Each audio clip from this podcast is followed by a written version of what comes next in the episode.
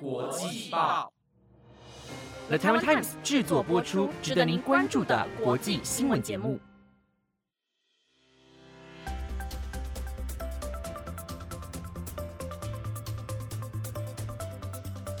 Hello，大家好，我是第三季的新主持人盛妮，欢迎收听台湾国际报系列节目《国际专题周报》的第二十集。我们将会在每个星期日的中午更新节目，带大家深入了解国际上重要的时事议题，掌握全球发生的大小事。同时，我们将尝试用多元的角度，带大家用不同面向看待新闻议题。也欢迎听众在留言区与我们分享对于本集的看法与观点。另外，也可以用 email 或留言告诉我们之后想看到的时事议题和专题类型。那就希望节目能够在未来符合你们的期待喽。这几年啊，相信各位时常听到有人在讨论抖音或者是 TikTok。像我的有些朋友们啊，他们真的很喜欢上面那些内容，他们会唱那些很洗脑的歌曲啊，然后讲那些流行用语。像前阵子啊，他们就非常非常喜欢唱《站在云林》，或者是讲这个梗。然后刚开始我根本就不知道是什么意思，但是我后来就是也有去查一下，就觉得这个歌跟他那个舞蹈动作实在是太魔性了，所以我个人也是觉得蛮好笑的，蛮喜欢的。但我知道呢，就是其实有些人他们对抖音这种东西是蛮反感的啦。他们不但自己会坚决反对使用呢，他们还会排斥就是有在使用的人。他们会甚至会说什么嗯，抖音影响啊，父母白养这种比较偏激的话语。那不知道你们的想法又是什么呢？那究竟为什么会有如此两极的评论呢？在这个之前呢，我想和你们先来解释一下抖音和 TikTok 到底是什么，然后它们有哪里一样，又有哪些地方不同呢？首先呢，抖音和 TikTok 它们两个呢都是由字节跳动所开发的 APP，内容形式呢其实都差不多，但却是面向不同用户群的两个不同版本，而共同点呢在于背后都有中国背景。抖音呢是中国人可以下载的版本，而 TikTok 则是针对中国以外的国家所发行的海外或者是国际版抖音。中国人如果想下载 TikTok 就必须翻墙，而台湾的 APP 商店搜寻呢也只会出现 TikTok，也就是国际版抖音。想下载大陆版抖音呢需要透过百度或者是其他管道。国际版 TikTok 呢是二零一八年由母公司字节跳动并购北美同类 APP Musically 建立了一个更大的影片社群。而二零二零年五月的最新数据显示，抖音及国际版 TikTok 目前在全球 App Store 和 Google Play 应用程式商店，他们的总下载次数呢，已经突破了二十亿次，并且每个月的活跃使用者分别超过了五亿和十亿。那究竟抖音的内容是什么呢？抖音以十五秒的短影音为其主打内容，最刚开始是以音乐、舞蹈影片和记录生活为主。主打无论时间地点，所有人都可以立刻创作出属于自己的小短片。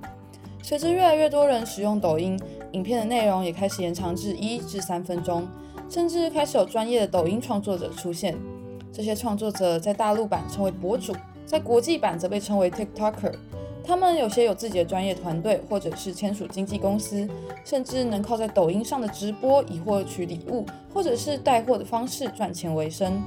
在大陆啊，甚至有一位博主在一个晚上就以直播的方式赚进一千六百万人民币，也就是八千万台币。因此，不可否认，抖音上的创作者早已成为了一种新兴职业。那究竟为什么抖音可以吸引这么多人使用呢？首先啊，在这个人人一台手机的时代，像抖音这种以手机为主的 APP 才能被主流采用。只需要上下滑的简易操作方法，也不需要购买会员或者是繁复的注册账号手续，许多人一下载就会不停的滑下去。另外，与 YouTube 或者是其他影片平台不同的是，观看者不需要做出任何选择，因此啊不会经历不知道看什么而选择不看的心路历程。这更是符合了现今年轻人选择困难症的需求。另外啊，无法预测的影片内容更是增加了惊喜感和让人好奇内容而继续滑下去的动力。除了大数据推荐各种现在热门的影片外，抖音还会根据每个人停留在影片的时间、按赞内容、留言的影片，为每个人克制化滑到的影片内容。例如，热爱韩国偶像的人可能就会滑到各种韩国偶像的打歌综艺节目或者是舞蹈 cover。这种克制化的推荐内容便让人更欲罢不能地花费时间在抖音上面。除此之外，令人高频率的使用抖音还有一个原因，那就是利用碎片时间。每个十几秒的影片可以塞满所有的零碎时间，因此比起看一本书或者是打一场传说，更多人会选择看抖音来避免做事被中断的问题。而短影音的优势更是符合了现代人的通病，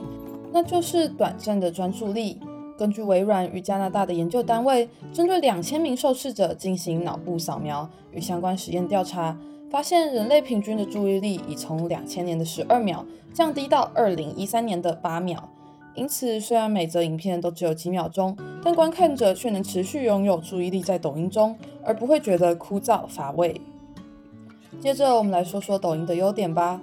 对于拍摄者而言，抖音是个能让平凡人也有机会出名的大好机会。与一般的成名之路不同，不需要签署经纪公司，只需要任何一点特色，可能是靓丽的外表、某项特殊才艺，或者是专业的剪辑拍摄技巧，甚至是无厘头的内容，都能获得几千几万的爱心和各种肯定的留言。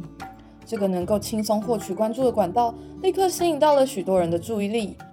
不管是想成名、想得到认同感，又或者是纯粹想表达自己的人，都使用了这个管道来达成目的地。美国新生代饶舌歌手 Lil Nas X 在出名前将自己的歌曲《Old Town Road》放上抖音，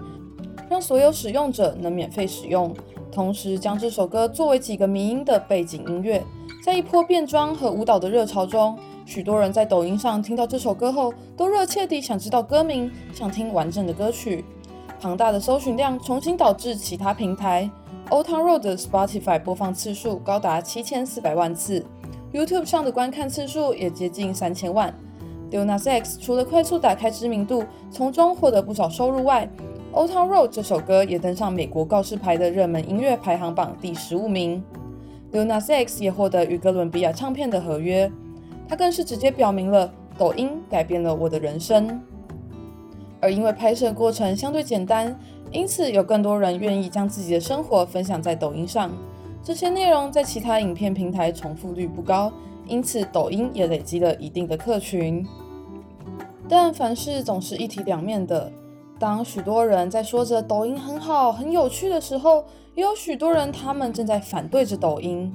因为抖音的使用者以学生居多。在这个思想尚未完全成熟、社会历练不足、还在找寻自我，并且带点叛逆的年纪，很容易在抖音上发布让人觉得幼稚或者是自以为是的影片，让人对于玩抖音的小孩拥有不好的印象。因此，抖音一响，父母白养，男抖穷，女抖贱，各种以偏概全、极具批判意味的用语，更是让没有使用的人对抖音感到反感。另外，抖音也是近几年引起许多社会案件的元凶。抖音上时常会发起一些挑战，让大家跟风拍摄，并且分享到抖音上。跟随着挑战话题的热度，就能收获许多点赞和关注。但在去年 TikTok 上发起的 Blackout Challenge 却不如其他挑战有趣，反而酿成许多悲剧。Blackout Challenge 的玩法是参与者会在镜头前以各种方式勒住脖子，直至昏迷，在几分钟后再次苏醒，并且把整个过程发布在抖音上。不幸的是，在去年的三月和十二月，在美国分别有一位男童和女童都在拍摄这个挑战时持续昏迷，送医不治，导致死亡。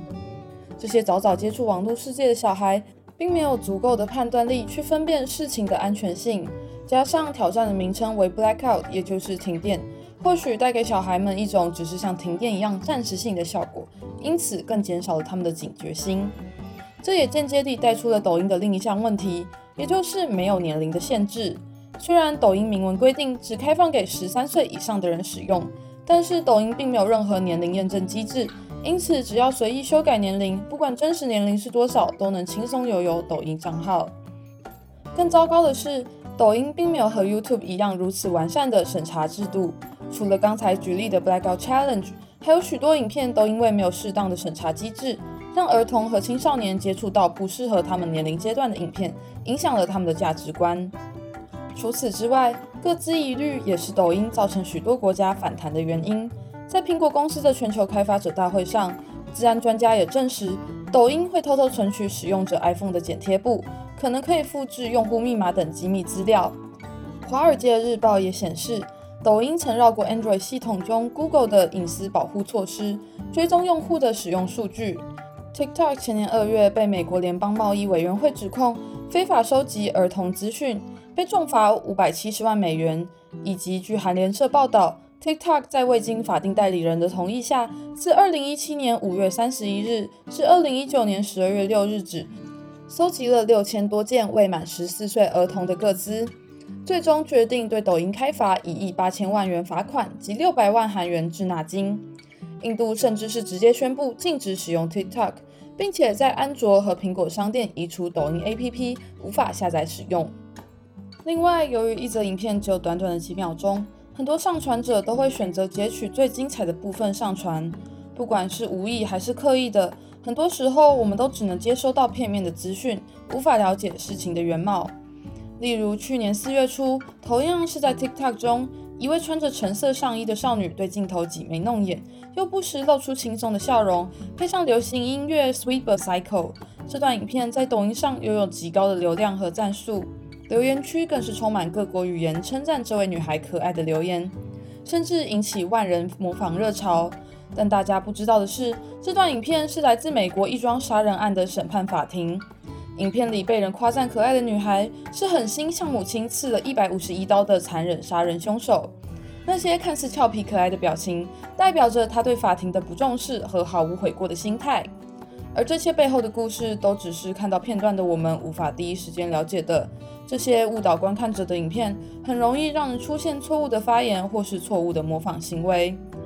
最后，抖音上当然也包括言语攻击、容貌焦虑。为博取流量而不择手段，这些在社群媒体和青少年间就时常出现的问题。